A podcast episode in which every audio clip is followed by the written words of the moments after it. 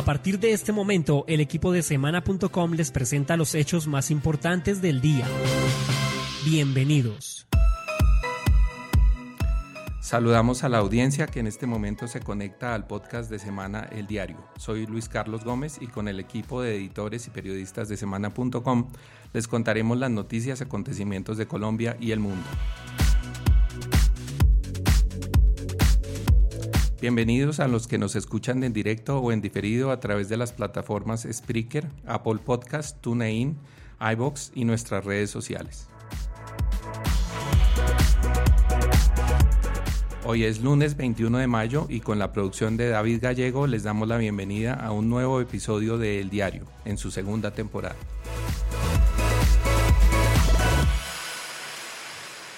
Es cada vez más intensa la polémica provocada hace unos días por la decisión de la Justicia Especial para la Paz de, suspender el proceso de extradición de Jesús Santrich mientras se revisan las pruebas que que tiene en su contra la justicia de Estados Unidos por narcotráfico.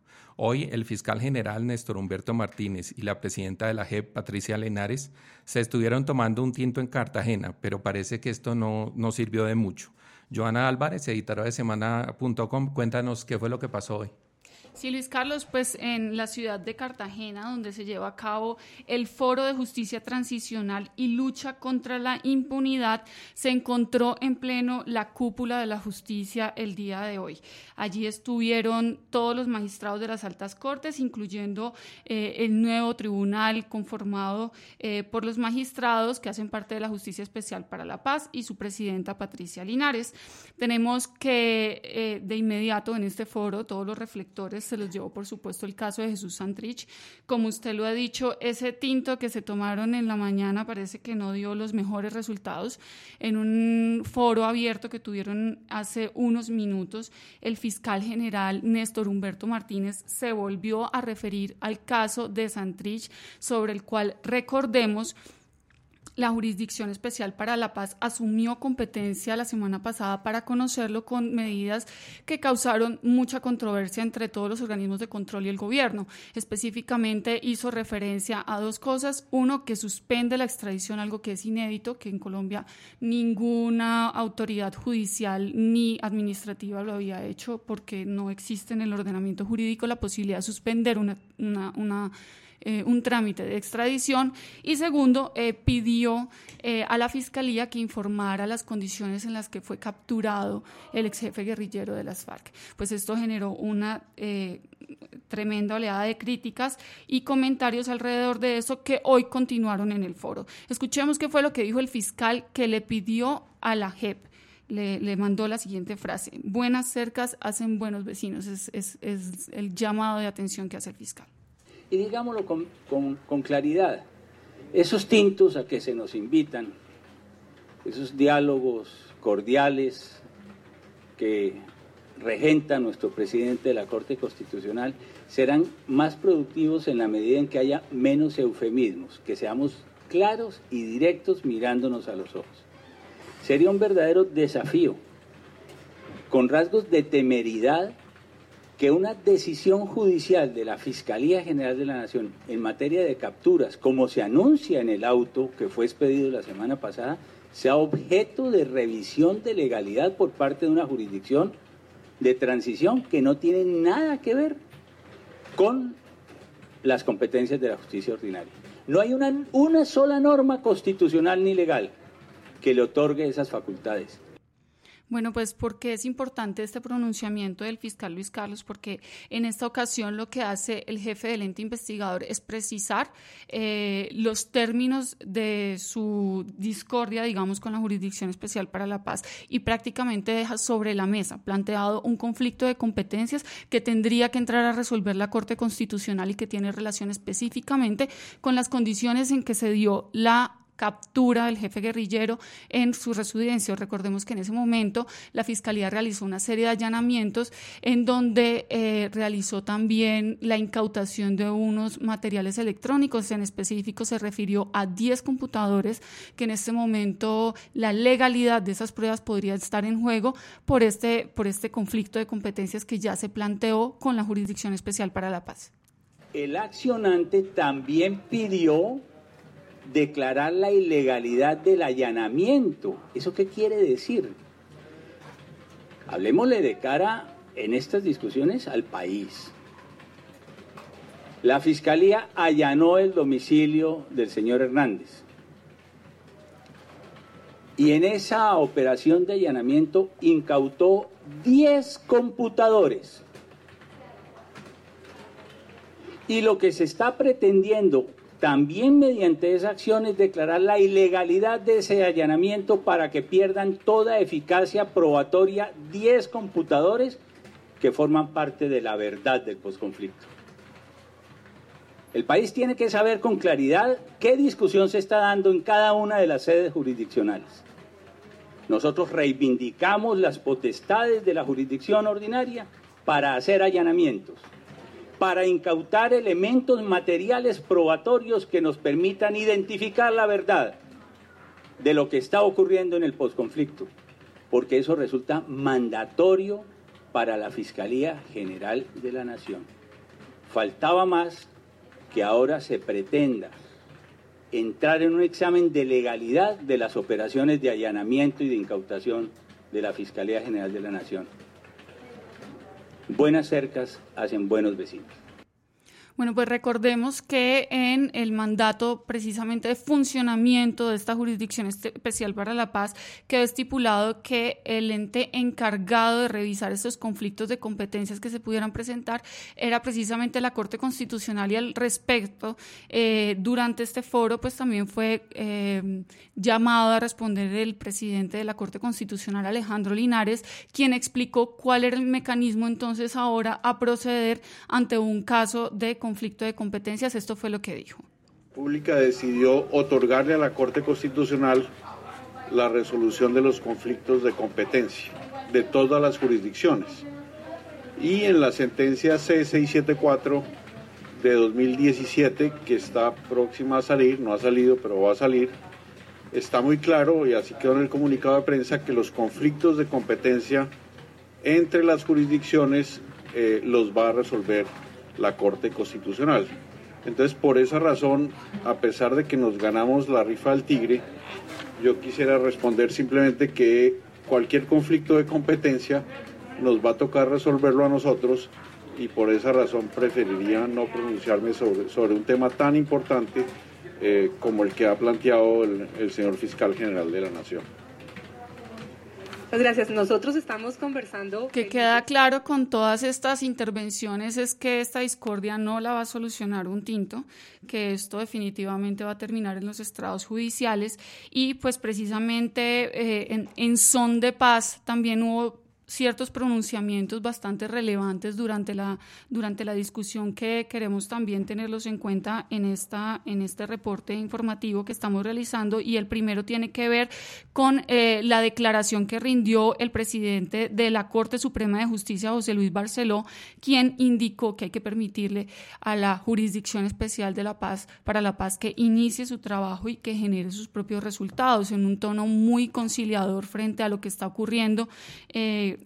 en esta discordia. Al, mismo tiempo, la presidenta de la JEP, Patricia Linares, aseguró que han actuado como jueces, defendió su actuación en derecho y, pedí, y pidieron precisamente al Congreso de la República que actúe con celeridad para que establezca las reglas mediante las cuales eh, debe proceder la Jurisdicción Especial para la Paz. Recordemos también que en este momento hay en el Congreso de la República en trámite un proyecto de ley que establece cuáles son las reglas de procedimiento para el funcionamiento de la JEP. La Procuraduría y el presidente Santos también esta mañana pidieron celeridad para que estas reglas queden claras y no sea la JEP la que auto eh, determine esas reglas de funcionamiento.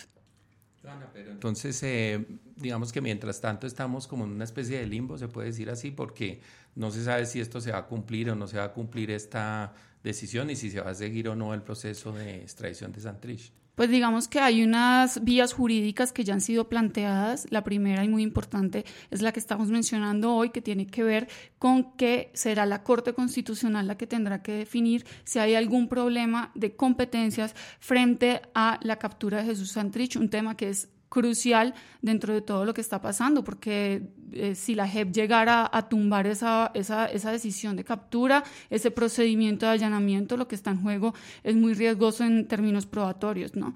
Y eh, también está en curso, pues, lo que tendrá que definir el Congreso en últimas, eh, y sobre eso se supondría que tendría que actuar la JEP. Lo que pasa es que en este momento alguien firme un auto y sobre ese auto se pueden rendir unas actuaciones que son las que el fiscal prevé como un grave riesgo eh, para los procesos que están en curso. Bueno, pues habrá que estar muy atentos a lo que pase. Como lo dices tú, pues definitivamente no se va a resolver con un tinto y seguramente no va a ser el, el último caso en el que la JEP tenga eh, como estos conflictos con la Fiscalía los hechos políticos más relevantes. Y nos olvidamos de esa Colombia invisible. Yo me he dedicado a recorrer esa Colombia. Hay una distancia muy grande, no está conectada el país. El gobierno central no está conectando a Colombia. Si los tejados fueran de, energía solar o produjeran energía solar. Yo dije desde el comienzo cuando entré en esta contienda que a mí me gustan las consultas abiertas. La justicia en jaque. Es la reacción propia de unas personas que estaban acostumbradas a hacer lo que les daba la gana. Tu ciudad. Ahora, con esta problemática que tiene el señor alcalde, es la hora que no le han recogido una bolsa de basura. La pasión deportiva. AME puede jugar en cualquier parte del mundo. Tiene calidad para jugar. Si lo utiliza en el Bayern de, de diferentes puestos y juega bien. Esto y mucho más en el podcast de Semana El Diario. De lunes a viernes en vivo a las 5 y 30 de la tarde en semana.com. TuneIn, Apple Podcasts, iBox y Spreaker. Y a esta hora se está definiendo si Roberto Prieto, exgerente de la campaña presidencial de Juan Manuel Santos en 2014, va o no a la cárcel. Eh, Prieto tuvo hoy la oportunidad de defenderse de las acusaciones que hay en su contra. Eh, Jaime Flores, periodista de semana.com, le ha seguido la pista a este proceso. Jaime, cuéntenos qué pasó hoy y en qué va este proceso, qué va la audiencia. Luis Carlos, pues eh, recordemos primero que hace cuatro años por estas mismas fechas, Roberto Prieto, eh, digamos, estaba en, la cumbre de, su carrera, era el director, el gerente de una campaña que estaba a punto eh, de, bueno, de, ganar las elecciones, de perder en primera ronda, pero en segunda iba a ganar pues su candidato, Juan Manuel Santos. Y ahora, cuatro años después, la torta se le ha volteado completamente. Hoy podría ser enviado a prisión en este mismo momento en una de las salas de audiencias de Palo Quemado. Eh, Roberto Prieto y su defensa rinden los descargos eh, frente a un juez con los que esperan que, contrario a, como lo ha solicitado la Fiscalía y como eh, lo avaló también el Ministerio Público, no sea enviado a prisión. Es, ha sido una acusación canalla, dijo Roberto Prieto, sobre la imputación de cargos que hizo la Fiscalía hace 15 días es, eh, digamos, basada la mayoría de ellas en los testimonios de Eduardo Zambrano, quien fue alguna vez muy amigo de Roberto Prieto y quien se supone que fue una especie de enlace eh, de la multinacional brasileña y los congresistas eh, como Bernardo El Ñoño Elías o Otto Bula para hacer, para girar los sobornos de la multinacional. Prieto dijo hoy, Su Señoría, que puedo haber sentido mi familia y en especial mi padre, recientemente fallecido, cuando la Fiscalía hace pública una infame declaración de un confeso de delincuente. Dijo, digamos, hoy durante eh, los descargos a los que tuvo eh, oportunidad. Antes de su intervención ya había hablado el, procurador del caso, que a pesar de hacer algunas observaciones eh, en términos jurídicos, respaldó la petición de la Fiscalía, tanto en la decisión de imputarle eh, cinco delitos que están relacionados, eh, algunos con circunstancias alrededor de la entrada de dineros de Odebrecht a la campaña presidencial, pero también eh, sobre, digamos, unos sobornos que habría recibido Prieto a través de una firma conocida como Consultores Unidos y que, según dijo la Fiscalía hace 15 días, no habrían entrado directamente a la campaña, sino que habrían sido 600 millones de pesos que habrían ido a sus bolsillos. Eh, el representante del Ministerio Público, digamos que convalidó las grabaciones que presentó la, Fiscalía en algunas sesiones pasadas, con las que intentaba determinar que Prieto se había acercado a los testigos del caso para intentar manipular sus, sus testimonios y que por eso a la larga digamos, por la capacidad que él tiene de entorpecer el proceso, es que debe ser enviado a prisión mientras avanza su juicio. Escuchemos una de las grabaciones de las interceptaciones entre Prieto y Eduardo Zambrano que está usando la fiscalía para eh, mandarlo a prisión.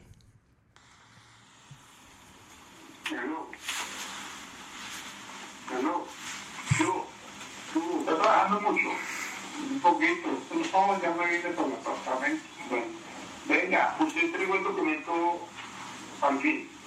Sí, pero entonces resulta que yo hice el resumen, lo sustancial, ¿cierto? Sí, sí, sí, sí. Ah, bueno, no, es muy importante. Listo. Porque es que Martorelli es muy particular en eso, es que Martorelli dice sí, pero no, pero tal vez, quién sabe, es muy confuso.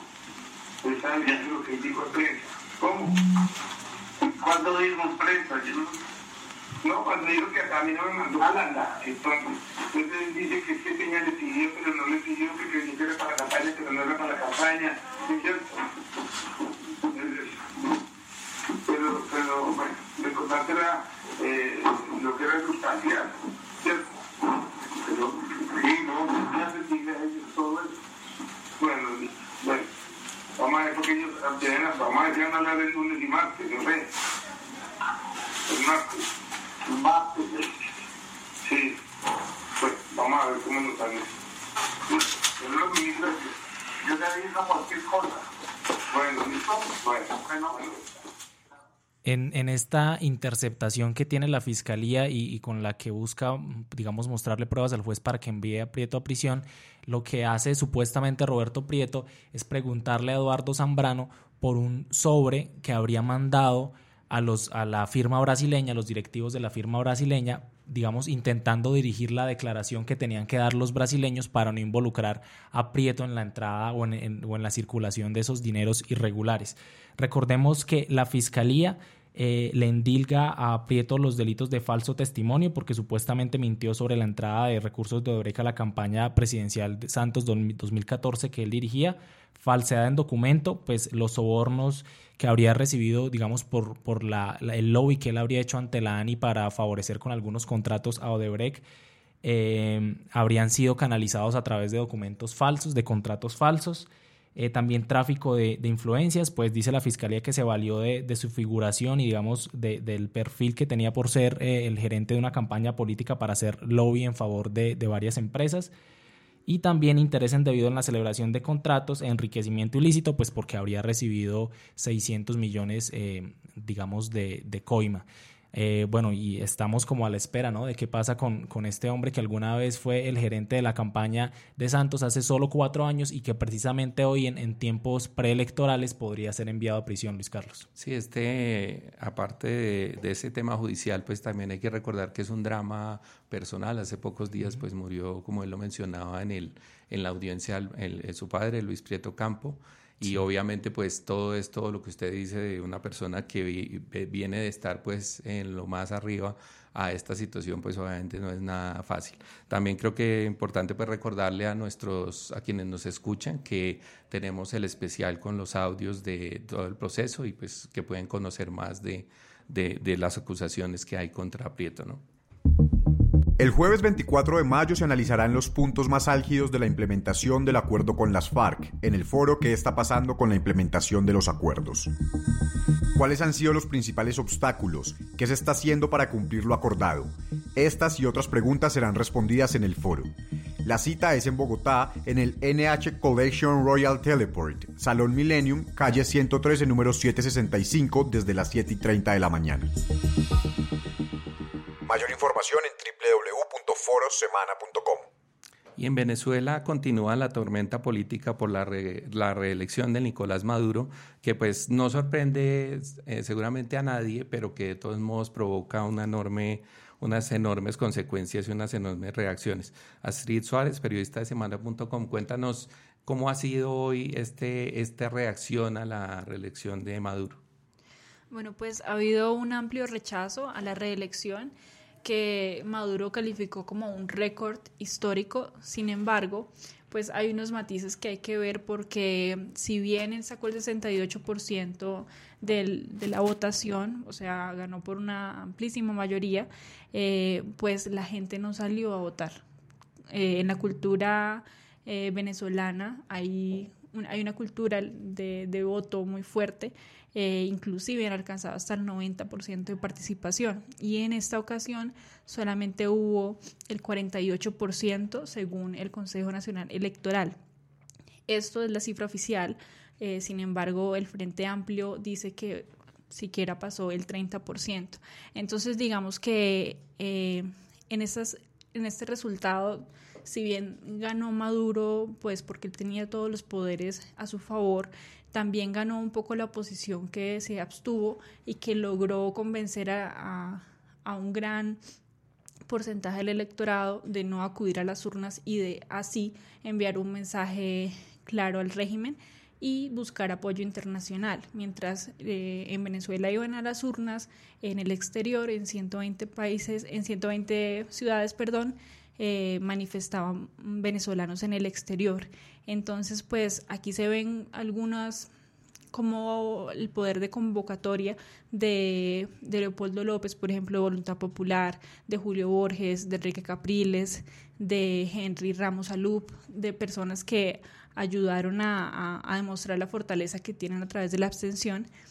Y pues así eh, le mandaron el mensaje claro. En este momento, pues Maduro, aunque está en el poder y tiene un aire en este momento, sí tiene en contra muchos países. Digamos que lo apoyan pues los países que ya venían eh, validándolo, China, Bolivia, Rusia, pero pues asimismo tiene en contra Estados Unidos, países latinoamericanos como por ejemplo eh, Colombia, tiene al grupo de Lima integrado por Argentina, Brasil, Canadá, Chile, Guatemala, Guyana, todos en contra suyo. Y pues lo que más le preocupa que es Estados Unidos realmente porque ellos ya anunciaron que van a, hacer más fuertes sus sanciones, digamos, han prohibido que, que se pague deudas a PDVSA y esto pues, esta asfixia económica, digamos que este sí va a ser el golpe más fuerte y contundente, inclusive en la reunión del G20 en Buenos Aires.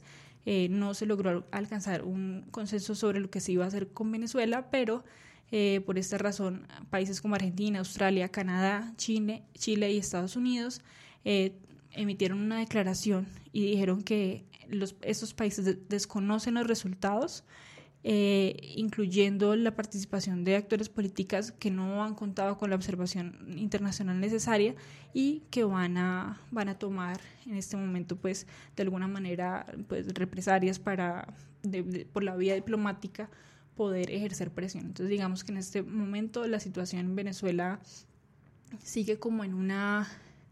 Eh, en un momento de incertidumbre, eh, viendo qué, se va a venir de los otros países. Ok, de alguna manera podríamos resumirlo diciendo que si bien Maduro lo presenta como una victoria arrasadora, realmente es de alguna manera una victoria pírrica porque perdió más de lo que, o está perdiendo más de lo que ganó, ¿no? Sí, no, no tiene la legitimidad internacional y tampoco la suficiente legitimidad interna. Ok. Bueno, con este, con este tema concluimos nuestra edición de hoy de Semana del Diario. Los esperamos mañana en una nueva edición.